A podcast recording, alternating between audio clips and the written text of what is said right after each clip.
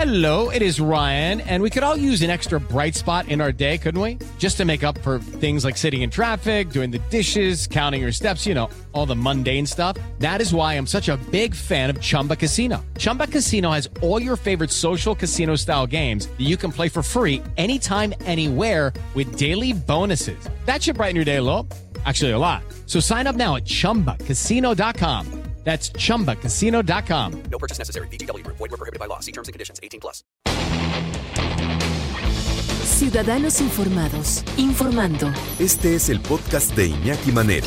88.9 Noticias. Información que sirve. Tráfico y clima cada 15 minutos.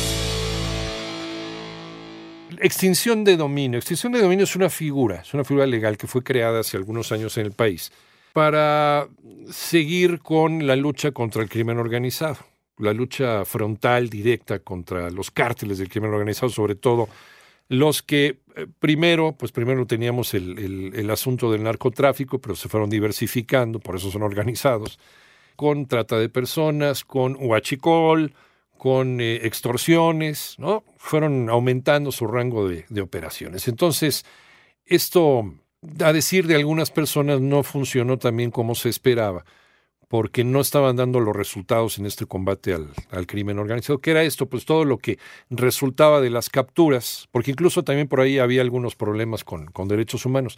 Lo que resultaba de las capturas de, de los elementos, de los, de los capos, de los integrantes del crimen organizado, era confiscado por el gobierno los terrenos, eh, los ranchitos, los automóviles. Y a esta figura, a esta figura se le llamaba extinción de dominio. Fue el 14 de marzo cuando se publicó en el Diario Oficial de la Federación el decreto que reforma los artículos 22 y 73 de la Constitución en materia de extinción de dominio. ¿Qué es esto de la extinción de dominio? ¿A dónde van, a dónde van todas estas fortunas eh, presuntamente eh, logradas de manera ilícita? ¿O qué se hace con, con estas fortunas? ¿Qué pasa cuando se aplica la extinción de dominio? Para entenderlo bien y tener, tener bien todo el panorama. Vamos a platicar y le agradecemos mucho que nos tome la llamada 88.9 Noticias con el doctor eh, José Oscar Valdés, doctor en Derecho Constitucional. Doctor, gracias por tomar la llamada. Buenas tardes. Gracias a ti, doctor. Buenas tardes, Iñaki. Muy buenas tardes. Eh, ¿Cuál sería la definición de la extinción de dominio, doctor? Mira, si nos vamos a literal a lo que marca el artículo 5, Ajá. la acción de extinción es de carácter real, de un contenido patrimonial, y procede sobre cualquier bien, cualquier bien que sea inmueble, independientemente de que si lo tiene en su poder o que no lo tenga o cómo lo hayan adquirido. Uh -huh. Y directamente esta acción únicamente la ejerce el Ministerio Público. Ajá. No la puede ejercer ningún juez. Estamos hablando que hoy sería lo que es la Fiscalía de la República, ya no la PGR. Ajá. Ahora, lo que comentas es muy interesante en los datos y en los números. Recordemos que esta ley pues fue en el 2009 en Colombia, para que tengas una idea, en el 2018 se rescataron 3.300 bienes uh -huh. y más de 40.000 bienes recuperados. En México, de 2010 a 2013, solamente hubo cuatro procesos y se recuperaron ocho bienes.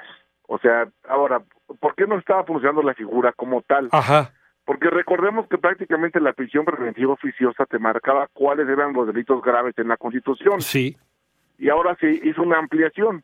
Esta ampliación te trae ya nuevos delitos como la extorsión, la corrupción, el encubrimiento, delitos como de poderes públicos, robo de vehículos, procedencia ilícita que ya se encontraba, y entonces y delitos en materia de hidrocarburos y petrolíferos y petroquímicos. El huachicoleo. Esto? Sí, sí.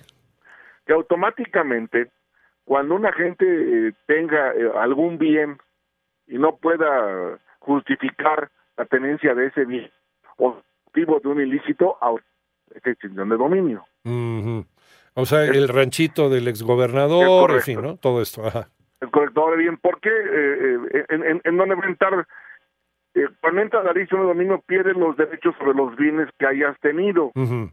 Ahora bien, hay dos maneras que los puedas adquirir ya con la, con la nueva mejora constitucional. Si los adquieres por corrupción, por encubrimiento, por extorsión, anteriormente no se podían confiscar estos bienes, pues eso solamente a la procedencia ilícita o delincuencia organizada, ahora ya se hizo más, más clara la ampliación. Uh -huh. ¿Con qué objeto? Yo creo que a la gente no le indignó nada más lo de los gobernadores, sino que no regresaron nada, ¿no? Claro. sí. Ahora, eh, pero primero tienes que probar que esto fue conseguido de manera ilícita y es algo que te puede llevar es mucho correcto. tiempo, ¿no? Te puede llevar incluso hasta años, ¿o no? No, mira, eh, eh, ya el tema está más simple en qué sentido. Ajá, Por ejemplo, eh, ahorita ya te das cuenta que en la inteligencia financiera, en la, en la declaración de crédito público, siempre se pudo haber aplicado porque saben exactamente cuánto gastas y cuánto declaras. Con el CURP que tienes tú ya, automáticamente, ya con ese CURP ya me tiene, tiene un paquete de- donde están todas tus tarjetas de débito, de crédito, de servicios. Entonces Ujú. ya te dicen cuánto gastas tú al mes y cuánto ganas y cuánto declaras. ajá, Si tú como servidor público, por ejemplo, ganas, ya sabemos ahora que son menos de 100 mil pesos, sí, Ok, y de repente no declaras bienes y me sales con que ya a los dos, tres meses traes un, una casa de 8 millones, de 20 millones, un carro de 2 millones, pues obviamente ¿dónde lo sacaste? ¿no? ajá, ajá. Automáticamente, ahí automáticamente es para esto también para servidores públicos. En el caso, por ejemplo, de, eh, pues de, de la gente que renta sus domicilios y pues es- ahí se han llevado a cabo secuestros, ese tipo de cosas. Por eso la gente ahora lo que tiene que entender es exactamente verificar ya casi, casi como hacer la chamba a la autoridad, Sí, que vayas y veas quién vive en tu casa y cómo viven, porque si no te, te la pueden quitar. sí, claro, ¿no? Pues tienes que justificar de alguna manera el, el trabajo, cuánto ganas y cómo estás viviendo, ¿no? ¿En Sí, dónde y cómo estás sí, viviendo? eh, vamos, eh, sí, sí, ahora los ciudadanos tienen que entender Sí, que tienen que hacer cosas ya diferentes, tienen que antes no te importaba a quién le rentaba, siempre cuánto te pagaba la renta, ahora no, Eh, ahora debes de ver a quién le rentas. ¿Qué pasa entonces con ese dinero de esa extinción de dominio? ¿Qué pasa con ese rancho? ¿Qué pasa con esa propiedad? ¿Se, se subasta? ¿Se vende? ¿Se lo queda el gobierno para, para poner un parque público? ¿Qué sé yo? ¿Qué pasa con eso? Mira, te voy a decir lo que pasa en, en la ley y ya lo que pasa en, en la realidad es otra cosa. es otra cosa. ¿no? ok. O sea, sí vamos vamos a ser un poco románticos. En la ley automáticamente hay una, le cortaba la PGR, hay un Sí. registro de bienes asegurados que dependían del oficial mayor, donde ellos, eh, mediante sellos y documentos, decían con qué se quedaban, Sí. con dinero con cuentas. Y ya después, si pasaba abandono o nadie lo reclamaba, prescribían, se mandaban al SAE. Ajá. Y ya el SAE se encargaba de subastarlos. Ajá. Así es, así es lo de, este, como te marca la condición que debe de ser. By the book. Ajá. El problema realmente es que había un híbrido ahí en la presidencia que se llamaba anteriormente Dirección de Bienes de la Presidencia de la República, que eran los que absorbían los bienes asegurados de la PGR. Ajá. Y entonces, pues no se sabía dónde se quedaban estas cosas. O sea, se quedaba por ahí disperso. Sí, o sea, que se quedaba muy disperso y pues, mu- mucha gente no reclamaba nada porque pues, reclamaba automáticamente te detenía, ¿no? Ajá. Pues ya no, ya no reclamaba nada y entonces, pues esto, esto se volvió un botín de guerra. Con esto, con esto, con esa nueva legislación, lo que se trata es de que las cosas, primero que te puedas defender Sí.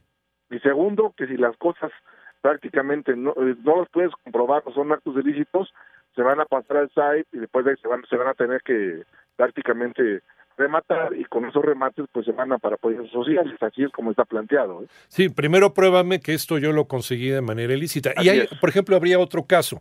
Eh, si yo eh, tengo un departamento, se lo rento un tercero y ese tercero lo utiliza como casa de seguridad. eh, antes me parece que con la, la anterior ley me- quitaban a mí el departamento, ¿no?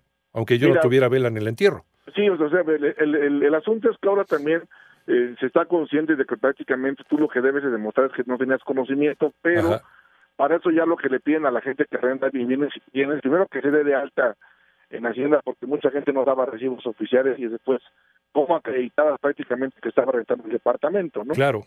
O sea, sí, así había un, un problema. Entonces ya mucha gente lo que ha optado ahora es porque se lo rentan a través de inmobiliarias. Sí. Y ya de Entonces- esa manera te quitas un problema en el riesgo. Ya, con, e- con eso ya estás evitando que vayan sobre ti cuando, si es Sí. que lo estaban utilizando para otro tipo de actividades. Sí, porque al final de cuentas tú dices, la inmobiliaria, tú ya se responsable y ya únicamente me entrega mi, me entrega mi renta y lo declaro. ¿no? Pero Ujú. anteriormente era un problema porque pues, hacían contratos verbales. A mucha cuánta gente no le pasó pues que llegaron a secuestrar gente en su casa Sí. y de repente llegan, se las quitaban y, y alegan y ni los conocían. Sí, sí, sí. Sí, yo no sé quién es esta persona. Eh, ¿Siempre será para, para bienes, eh, bienes inmuebles, nunca para bienes muebles? No, o sea, el, el, el pro- el problema del, bueno, si los llegan a, a- a tomar eso- esas personas Ajá, dentro de una casa de seguridad, sí se puede hacer. ajá, O bien que, que se haya cometido algún ilícito con, con, con una unidad, también lo van a poder hacer. ajá. Pero obviamente previa denuncia o bien en fragancia, como se llaman las cosas en México, para que tengas una idea. el 95% de delitos únicamente son por fragancia. Sí. ¿Qué pasa con estas bodegas repletas de obras de arte que tenía Javier eh, eh, Duarte, José Oscar? Mira, yo creo que aquí lo que tienen que hacer, eh, recordemos que lo que estaba él, él haciendo fue una negociación Sí, con la pasada eh, de la República y había pagado con unas casas en Campeche sí, y dije, no, pues queremos el departamento de Nueva York y el de Londres, o sea, pues el de Campeche, ¿para qué lo queremos? Digo, si me pusiera Campeche, ¿no? sí. Pero no vale una casa de Campeche de interés social lo que vale un departamento en Londres. Sí, Ese no, no tipo de negociaciones habría que ver cómo las estaba haciendo con la PGR, porque se desconocen, como, como ciudadanos de a pie los desconocemos. Oye, y, y hablando de gobernadores, el exgobernador de Sonora que, que después lo, lo, lo soltaron y ese ranchito que le habían incautado, ¿se lo tienen que regresar? ¿La ley se lo tiene que regresar? Mira, el, el asunto es que los están acusando eh, eh, prácticamente mal porque los acusan por delincuencia organizada y lavado de dinero. Sí, Si los acusan por peculado, le quitan las cosas. claro. El problema es que la PGR en el pasado pues, era el mejor abogado que podía tener era que te acusaba la PGR. O sea, un desorden total. Y con todo tu varo. Ajá. Desaseado completamente. y- Los amigos de Veracruz, ¿cuántas lana se va a llevar? Y va a estar nada más en el bote cuatro años. Sí, claro, claro. Y a su esposa ni la van a agarrar, No, seguro. pues ni la vas a poder tocar. Ajá. Entonces yo creo que es- estas reformas constitucionales van a van a ser prácticamente el parteaguas porque la gente ve como una burla la aplicación de la ley. Ajá. La gente no, pues sabes que si no lo estás castigando, Eh, no lo es- puedes castigar porque prácticamente primero la PGR le faltaba o yo que estaban en contubernio Ajá. porque hacían todo a modo.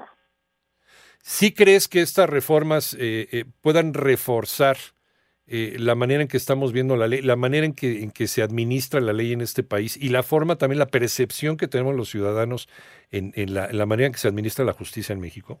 Mira, yo creo que sí, primero por algo muy importante. Sí. Lamentablemente la prisión preventiva oficiosa se hizo para que nunca fueras a prisión y para que repararas el daño. Sí, Pero se comprobó que, fue, pues, que aquí para México no funcionó.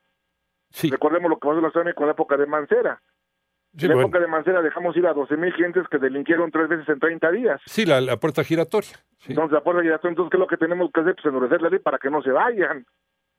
Lamentablemente en este país tenemos esa cultura, entonces lo que se tiene que hacer que es endurecer la ley y aplicar la ley, pero bien para que les puedas pedir que las cosas que son se las regresen. Sí. Y, es además, eh, y además eh, eh, que, esté muy bien implementado, ¿no? Y que esté, las, las, las detenciones eh, sean bien fundamentadas, que no haya faltas al debido proceso. que no te inventen delitos. Exactamente, Así. exactamente. Eso es, eso es aplicar la ley. O sea, mira, si, si, si hacemos un comparativo rápidamente con Sí. Estados Unidos, te das cuenta que hasta el de la República se lo ponen contra la pared en investigaciones. Sí, Y en México, ¿por qué no se puede? Claro que se puede, el problema es la aplicación de la ley. sí, lo que yo no entiendo es por qué siempre es contra el debido proceso. ¿Qué, qué no, qué no estudiaron derecho? ¿No? No, yo creo que lo que tuvieron fue economía. Pues se me hace, porque Sí, todo porque el de cuentas, si llegas a una transacción, Sí, y mira, la, la, la, la máxima juarista nos ha hecho mucho daño. ajá. A los amigos, justicia y gracia, a los enemigos, la ley. Entonces, prácticamente, ¿qué fue lo que pasó? Si te das cuenta, en las elecciones pasadas, Sí. no agarraron a nadie. Sí, ¿no? no y no los van a agarrar, ¿eh? No, pues Fox decía que era por los peces gordos y no agarraron ni un charal. No, y aquí, aquí lo sometes a consulta ciudadana, etcétera, etcétera, ¿no? Vas, vas, eh, eh, vas alargando los tiempos y no va a pasar absolutamente nada tampoco. Yo creo que aquí lo importante que fue, lo importante es que yo creo que la, nuestra discusión del cumplimiento de la ley. Sí. Eso ya tiene que aplicar la ley ya. Sí, la ley, por encima, por encima de la ley nada, ¿no? Ni nadie. Eh, pues es que eh, si- No lo si hemos entendido. que la Ajá. grandeza de Estados Unidos es que ya respetan la ley, Sí. todos. Sí, sus grados de corrupción son distintos, sí existen, Sí, pero son sí, sí distintos. los hay, pero si lo llegan a agarrar, pues ya ves cómo se ponen. Doctor José Oscar Valdés, doctor en Derecho Constitucional. En redes sociales, ¿dónde te encontramos, doctor? OscarValdez.mx. Ahí estás.